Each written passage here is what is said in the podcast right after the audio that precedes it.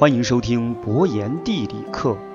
本期我们来了解苏州太仓市的由来。许多朋友对江苏省苏州市的昆山都不陌生，它有两个引人注目的标签，一个是我国经济最强的县，第二个是上海的后花园，号称离上海最近。第一个没有争议，全国百强县的排名，昆山常年都是第一。第二个其实是有争议的，都说昆山离上海最近，实际上啊，苏州还有一个县距离上海更近，这就是太仓。和高调的昆山相比，太仓相对比较低调，以至于其知名度并不高。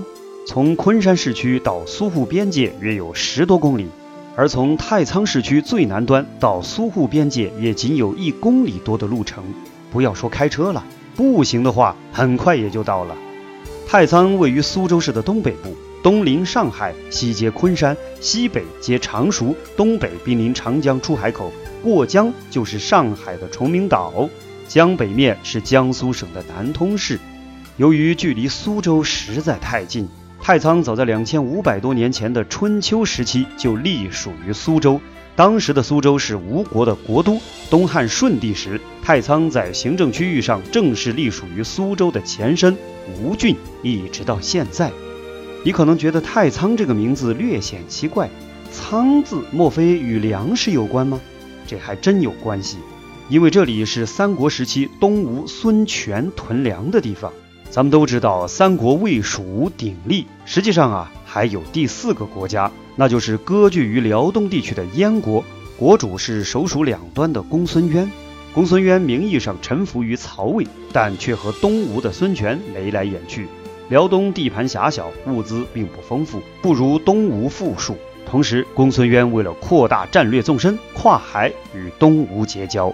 魏青龙元年，即公元二百三十三年。公孙渊派校尉宿书和郎中令孙宗跨海来到东吴，奉表称臣。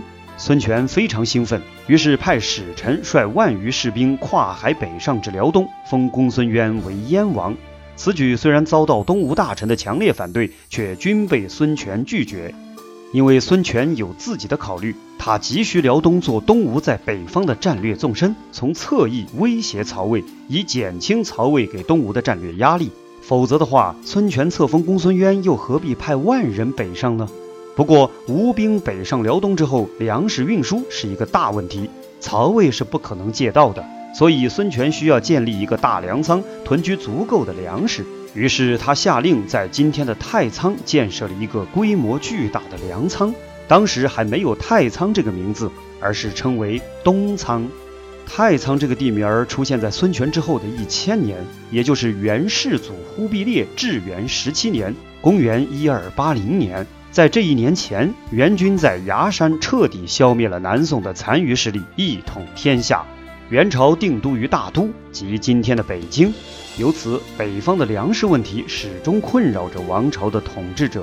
而原来南宋统治区的农业非常发达，有足够的粮食北运，以满足朝廷的运转。当时的元朝经过深思熟虑之后，决定在东吴时的东仓旧址设粮仓，这才称之为太仓。元朝北运粮食有两条路线，一是走京杭大运河，二是走海运。元朝海运的起点就在太仓，可以说太仓的存在对元朝稳定起到了不可估量的作用。太仓除了囤积粮食北运的功能之外，还有一个非常重要的功能，就是对外开放。我国的对外开放史有数千年之久，尤其是东晋南朝以来，随着长江流域和两广地区的开发，南方与东南亚，甚至是西亚、非洲和欧洲的海上往来日益密切。唐宋以来，东南沿海出现了很多海上贸易的重要城市，比如杭州、宁波、泉州、漳州、广州等。太仓在元朝修建粮仓之后，借着特殊的区位优势，也成为对外开放的重要口岸。时人称为六国码头。古人对太仓的地理位置评价有：太仓据大海之滨，扼控三江之口。这就说明了太仓的重要优势。公元一四零二年，燕王朱棣靖难成功，成了永乐皇帝。